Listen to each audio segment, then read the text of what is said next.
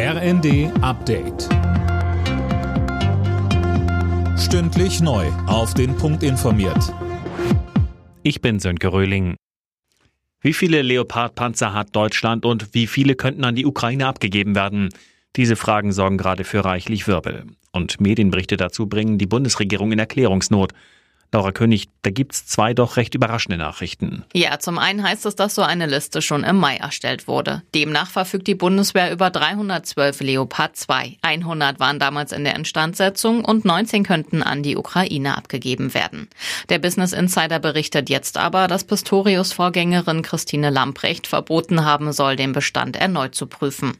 Angeblich damit nicht der Eindruck entsteht, Deutschland wäre zur Lieferung der Panzer bereit und der Kanzler in der Frage nicht zusätzlich unter Druck gerät. Unterdessen berichten US-Medien, dass ukrainische Soldaten schon bald auf Leopard 2 Panzern ausgebildet werden sollen. Demnach soll sich Polen dafür eingesetzt haben, um nicht zu viel Zeit zu verlieren. Dort soll die Ausbildung auch stattfinden.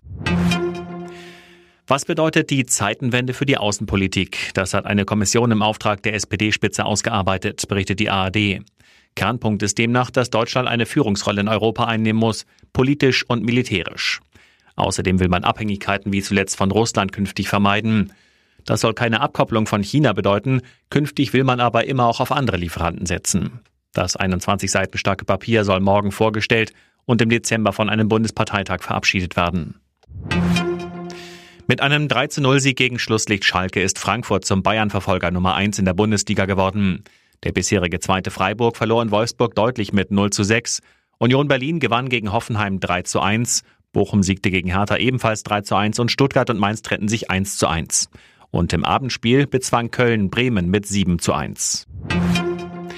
Fünfter Sieg im fünften Spiel. Bei der Handball-WM hat das deutsche Team vorzeitig das Ticket fürs Viertelfinale gelöst. Gegen die Niederlande gewann die DHB-Auswahl mit 33 zu 26. Im letzten Hauptrundenspiel geht's am Montag gegen Norwegen. Alle Nachrichten auf rnd.de